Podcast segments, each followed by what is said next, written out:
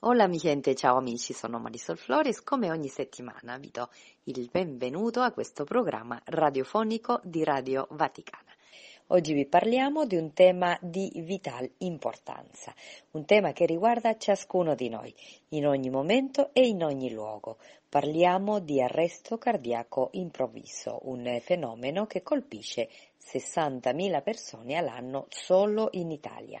Ma c'è una luce di speranza. 8 su 10, ovvero 48.000 di queste persone, potrebbero salvarsi se interveniamo in modo tempestivo ed adeguato. E quando diciamo tempestivo intendiamo entro i primi 5 minuti. E quando diciamo adeguato intendiamo il saper praticare un massaggio cardiopolmonare e utilizzare un defibrillatore. E per far fronte a questa urgente necessità è nata la Squadra per la Vita, un progetto ideato dal project manager Gino Venturi e promosso da una rete di associazioni riunite nell'associazione temporanea di scopo denominata Più Umanità. Questo ambizioso progetto mira a formare una squadra di mille volontari che non solo si formano per eh, poter intervenire in caso di necessità, ma che eh, forniti di un kit dimostrativo con tanto di manichino e defibrillatore trainer, a loro volta si prendono l'impegno di informare ciascuno almeno altri 30 persone in un anno. Con questo meccanismo che si rifà al metodo della catena di Sant'Antonio, ogni anno 30.000 persone vengono coinvolte e sanno come comportarsi in caso di necessità. Della catena fanno parte giovani ed adulti, ma il ruolo principale lo fanno sicuramente le scuole. Le scuole sì perché eh, si vuole mettere in evidenza che sia eh, cruciale la consapevolezza e la prontezza di intervento di ognuno di noi partendo anche dai più piccoli. Più avanti nella trasmissione vi eh, presenteremo una bellissima attività realizzata con i più piccoli guidati da psicologi dell'associazione Relazionarti, uno dei partner dell'associazione temporanea di scopo più umanità. Adesso vi invitiamo ad ascoltare la storia di Daniele, un giovane sportivo, un giovane anche lui, studente, che in un giorno come tanti altri la sua vita è stata improvvisamente sconvolta da un arresto cardiaco improvviso. La testimonianza del la testimonianza di suo padre che racconta l'evento eh, toccante e sottolinea l'importanza di essere pronti ad intervenire in caso di necessità. Ascoltiamo insieme la sua storia.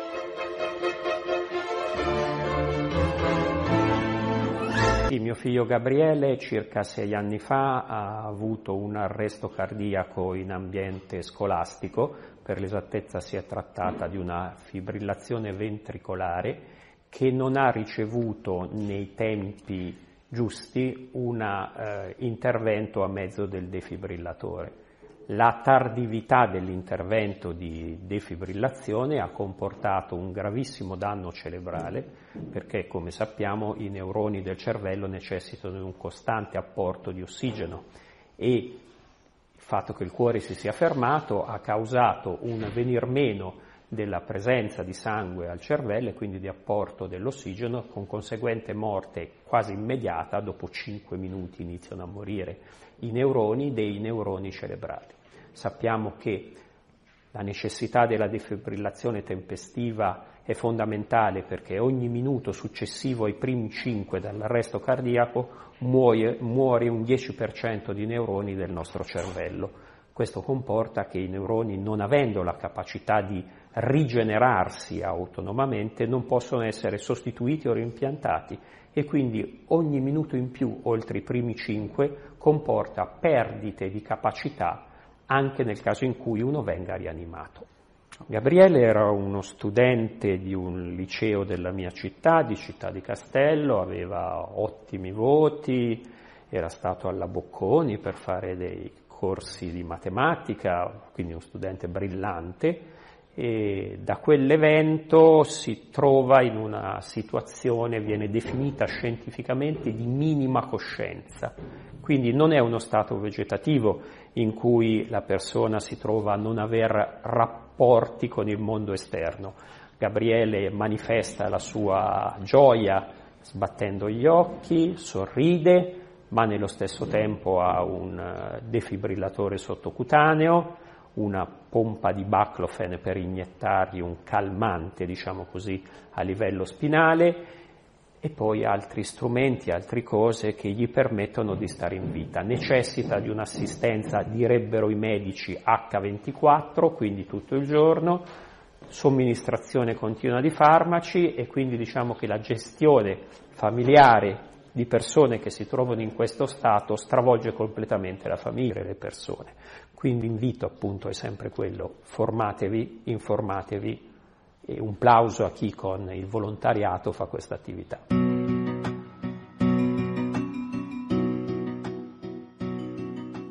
Dopo questa testimonianza possiamo dire che eh, non, non, c'è dubbio che la eh, consapevolezza su come affrontare un arresto cardiaco improvviso è un aspetto cruciale per la nostra sicurezza e benessere eh, e non possiamo trascurare l'importanza di educare tutti, compreso i più piccoli. Molti studi hanno evidenziato l'importanza di superare la paura che potrebbe limitarci in situazioni di emergenza. Quindi iniziare dai bambini è fondamentale perché la formazione su come affrontare un arresto cardiaco non solo li eh, prepara a situazioni critiche, ma contribuisce a costruire una società più preparata e resiliente nel suo complesso. È proprio per questo che altro filone fondamentale del progetto La squadra per la vita riguarda DAE, Giovane Coraggioso, un'attività condotta dagli psicologi dell'associazione Relazionarti, un'associazione di promozione sociale.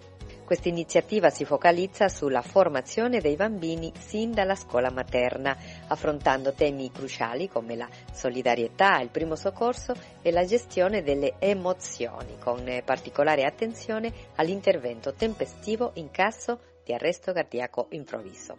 I psicologi dell'associazione Relazionarti hanno promosso con successo due corsi, uno tenutosi a Perugia e l'altro a Terni, coinvolgendo attivamente i bambini in un approccio interattivo. Attraverso giochi, espressioni emotive e drammatizzazioni si sono creati simulazioni di situazioni di emergenza coinvolgenti e istruttive. Durante queste sessioni è stato insegnato ai bambini come comportarsi in situazioni di emergenza, compreso l'apprendimento del numero d'emergenza. Il numero Uno,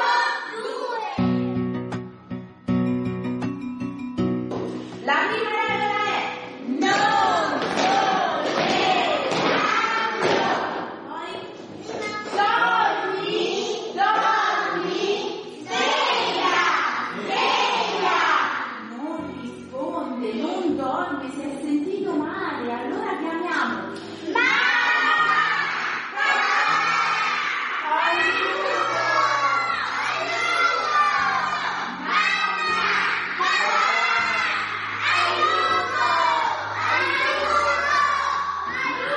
papà non ci sono. Ma posso male?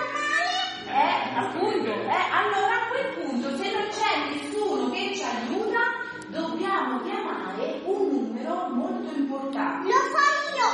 Uno, uno, due! Uno, uno, due! Uno, uno, due! È meraviglioso sentire come i più piccoli si impegnano con entusiasmo in attività educative così importanti. Questo ci dimostra quanto sia vitale instillare sin da piccolissimi la consapevolezza e le competenze necessarie per affrontare situazioni di emergenza. Questi interventi infatti riflettono l'impegno significativo nel promuovere competenze cruciali per affrontare situazioni così importanti. Fabio Di Gioia, sindaco di Arrone, primo comune di Terni ad aderire al progetto DAE Giovane Coraggioso e quindi il progetto La Squadra per la Vita, sottolinea l'importanza di questa iniziativa. Un'iniziativa lodevole che guarda ai più piccoli, soprattutto in virtù anche di un'azione concreta che deve essere fatta in un primo soccorso e quindi l'educazione dai più piccoli rappresenta un eh, gradino importante per eh, andare ad aggredire situazioni che potrebbero crearsi in qualsiasi momento nella quotidianità. Lo abbiamo visto anche negli ultimi anni cosa può accadere nel mondo e quindi educare i più piccoli ad un'azione che possa aiutare qualcun altro è sempre qualcosa di buono. L'obiettivo del progetto è non solo sviluppare abilità tecniche, ma anche promuovere un atteggiamento culturale proattivo nei confronti del soccorso, un messaggio che risuona nella scuola identificata come luogo chiave per diffondere la cultura della prevenzione dell'arresto cardiaco improvviso, coinvolgendo insegnanti, personale atta e i genitori, come afferma la professoressa Gabriela Pitone, dirigente scolastico dell'Istituto Comprensivo Facciuli di Arrone. Infatti il progetto ha coinvolto alcuni, alcune, una classe del nostro istituto, una classe quarta, e, ma ha coinvolto anche i loro genitori, le loro famiglie e, e noi, il personale della scuola. Eh, quindi diciamo che è stato un, eh, un, progetto a 360 gradi che ci ha visto tutti eh, interessati a questo tema che è un tema fondamentale, quindi quello della, eh, del, delle tecniche insomma, eh, di, del massaggio cardiaco, del primo soccorso. Eh, abbiamo, visto, abbiamo riscontrato un grande interesse da parte dei bambini e anche una grande maturità nell'affrontare questi temi. Hanno imparato molto, eh, non solo riguardo le tecniche eh, da, da, applicare appunto in caso di, di situazione di pericolo, di, di, caso in cui appunto avvenga un incidente, eh, ma anche di prevenzione. Eh, quindi davvero un progetto utilissimo di cui ringrazio quindi l'associazione Pandora, quindi eh, molto appunto proprio per averci eh, scelto eh, per questa esperienza in una classe appunto di scuola primaria eh, e che sicuramente insomma speriamo si possa ripetere anche negli altri plessi della scuola che dirigo. Ascoltiamo ora le voci di questi ragazzi che con entusiasmo ci raccontano cosa hanno imparato di questa esperienza coinvolgente. Che hai imparato? Che, che hai capito? Ho L'hanno capito. nominato sta cosa, vero? No, Eh bene, devi dire, se no. no, cioè, ma emozionato perché nemmeno so quando qualcuno si sente male cosa fare. Invece tu ti chiami? Ginevra, Ginevra. Eh. da sola, qua. Eh, io ho imparato, eh, io ho imparato a vedere come si può curare una persona quando gli succede qualcosa. Voi invece? Eh. Allora, prima di tutto che, che è sta medaglia? Allora, la medaglia che abbiamo adesso ci hanno dato il sindaco e voi ce l'avete dato per, prim- eh, per premiarci del coraggio che abbiamo avuto affrontando queste cose. Quindi si chiama Dai, lo sai che cos'è il Dai? Dai è il defibrillatore che l'hanno fatto vedere, vero? Eh, il- Ah sì, Eh, che cos'è? A che serve? allora, hanno- eh, non so se ho capito bene, però hanno detto che è un marchingegno e che usano, hanno detto che devono usare un, un esperto, uno grande, che se a noi serve, cioè se servono le maestre possiamo andare a prendere noi che sta dietro la cattedra del bidello e hanno detto che si usa, lo, si prende, lui ti dà le indicazioni e tu esegui le, le cose che ti dice- che ti dice. Ma tu prima lo sapevi dove stava il defibrillatore nella scuola tua? E allora, prima di tutto sape- sapevo che c'era una cassetta, però dentro non sapevo che c'era il difril- eh, difril- eh, non mi ricordo, Defibrillatore. defibrillatore e pensavo era qualcosa, un medicinale qualcosa, invece era... E tu hai imparato anche a fare il massaggio cardiaco? Sì, e infatti sono stato uno dei primi, uno dei primi quattro a andare lì e fare massaggio cardiaco. E È tu- stato, è stato eh. molto interessante. A casa gli hai detto quello che hai fatto? Gli hai Sì, eh, mia madre è stata molto contenta. Ha visto, ha visto quel piccolo diploma e la scheda che ci hanno dato e le spille e è stata molto contenta de- di quello che ho fatto. Mm. E a lei gli hai detto co- che cosa va fatto, come si Sì, fa? sì, allora eh, lei è stata lì e mi ha ascoltato con molto piacere e poi ha capito, infatti tutte le cose se le è segnata perché allora ci ha detto anche delle cose per i bambini piccoli, infatti ho un fratellino piccolo, se nel caso gli succede qualcosa per assolzarsi mia madre sa cosa fare. E tu che fai? Scappi via? No, vabbè, anche io resto lì, provo a aiutare.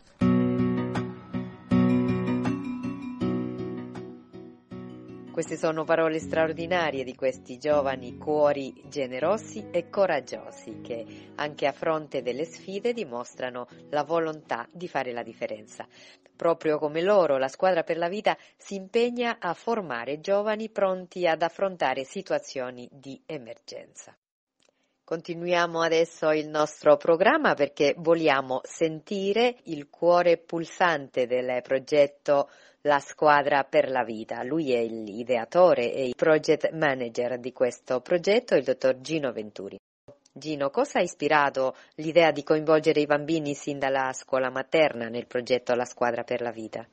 A fronte di una emergenza, di una persona che si sente improvvisamente male, dove c'è bisogno di un intervento immediato, il primo problema da risolvere è la paura. La paura che ci prende perché magari non sappiamo cosa fare e eh, pensiamo, temiamo che un nostro intervento sbagliato possa persino peggiorare la situazione poi magari siamo anche chiamati a rispondere del nostro eh, operato. Dobbiamo quindi cambiare atteggiamento, dobbiamo eh, cambiare eh, i nostri comportamenti, educarci ed educare ad un intervento consapevole. Ed è una cosa che va eh, fatta, va iniziata a, a, a farsi già dalla più tenera età, dai bambini più piccoli. Noi abbiamo iniziato dalla scuola materna e eh, abbiamo portato i bambini in una situazione di eh, pericolo con una persona che sta male ad essere capaci di chiamare adeguatamente eh, i soccorsi. Sanno cosa fare, sanno che devono chiamare il numero 112 e quindi questo è già eh, un, un risultato molto positivo. Siamo convinti e questa nostra convinzione è suffragata dalla esperienza degli esperti che bisogna intervenire già dai bambini piccoli, educando ad un intervento consapevole. Grazie al dottor Gino Venturi per aver condiviso con noi la visione e l'importanza del progetto La squadra per la vita a partire dai più piccoli. Stiamo arrivando alla fine della nostra trasmissione in cui abbiamo ascoltato la toccante storia di Daniele. Questo racconto non solo ci ha emozionato, ma ha sottolineato ancor più chiaramente quanto sia fondamentale conoscere le azioni da compiere in caso di arresto cardiaco improvviso. Un sentito ringraziamento anche al sindaco di Arrone Fabio Di Gioia, alla dirigente scolastica dell'Istituto Comprensivo Fanciulli di Arrone, la professoressa Gabriela Pitone, che hanno sottolineato l'importanza di questo progetto promosso dall'Associazione Temporanea di Scopo più Umanità. Concludiamo quindi questa trasmissione di oggi con la speranza che queste testimonianze e le informazioni condivise possano essere stati di aiuto per voi. Vi invitiamo quindi a diffondere la consapevolezza su come possiamo tutti noi contribuire a salvare vite attraverso la preparazione e l'azione tempestiva in caso di arresto cardiaco improvviso. Vi ringrazio amici per aver seguito la trasmissione anche oggi in questa settimana. Marisol Flores vi saluta e se volete vi aspetto anche la prossima. C'è un topolino, mentre i bambini fanno oh, c'è un cagnolino. Se c'è una cosa che ora so, ma che mai più io rivedrò, è un lupo nero che dà un bacino a un agnellino. Tutti i bambini fanno oh, dammi la mano perché mi lasci solo? Sai che da soli non si può, senza qualcuno nessuno può diventare un uomo. Per una bambola un robot, bot, bot, magari litigano un po', ma col ditino ad alta voce, almeno loro, eh, fanno la pace. Così ogni cosa è nuova, è una sorpresa, e proprio quando piove, i bambini fanno oh guarda la pioggia. Quando i bambini fanno oh, che meraviglia, che meraviglia. Ma che scemo vedi però, però. E mi vergogno un po' perché non so più fare oh, e fare tutto come sono peli né sulla pancia né sulla lingua. I bambini sono molto indiscreti, hanno tanti segreti, come i poeti. Nei bambini vola la fantasia e anche qualche bugia, oh mamma mia, bada. Ma ogni cosa è chiara, trasparente, che quando un grande piange, i bambini fanno oh, ti sei fatto la bua, è colpa tua. Quando i bambini fanno oh, che meraviglia, che meraviglia, ma che scemo vedi però, però, e mi vergogno un po' perché non so più fare oh, non so più andare sull'altalena di un fil di lana, non so più fare una collana.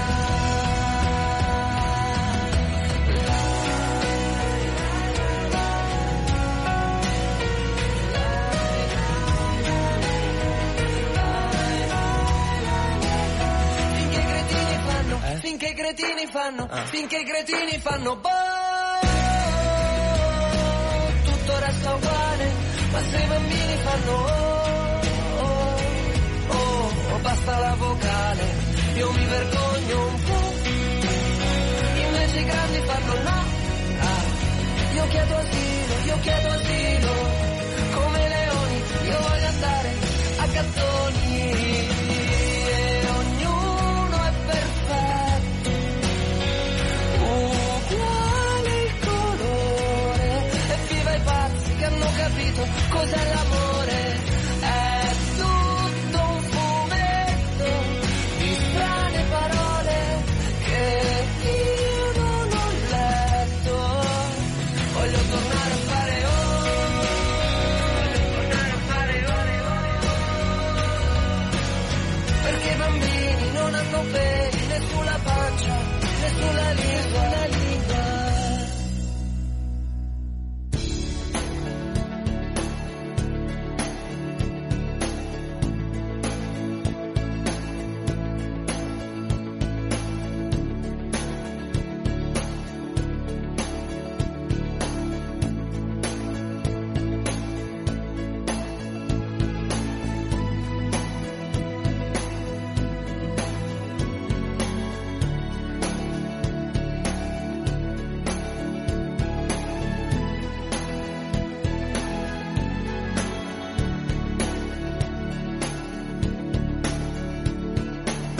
Mi chiamo Antonio e faccio il cantautore e mio padre e mia madre mi volevano dottore.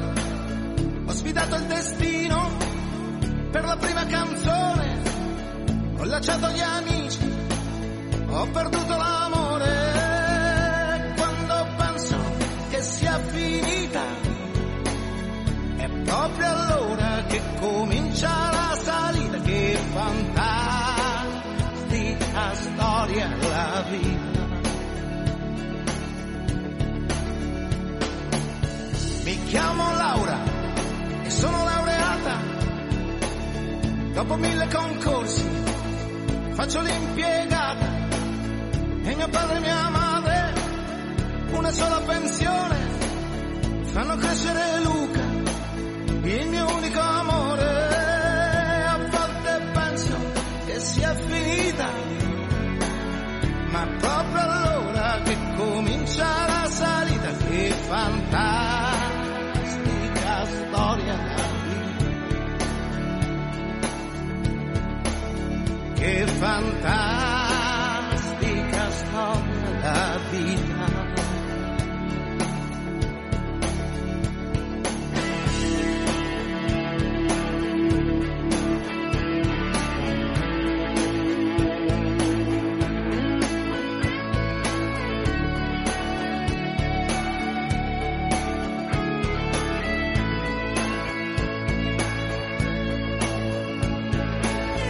E quando pensi che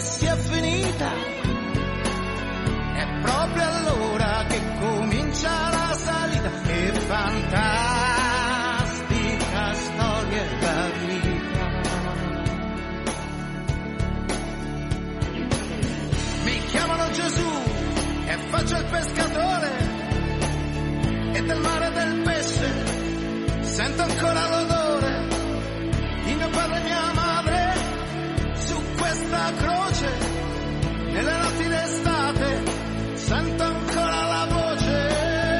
E Quando penso che sia finita, è proprio allora che comincia la salita. Che fantastica storia la vita.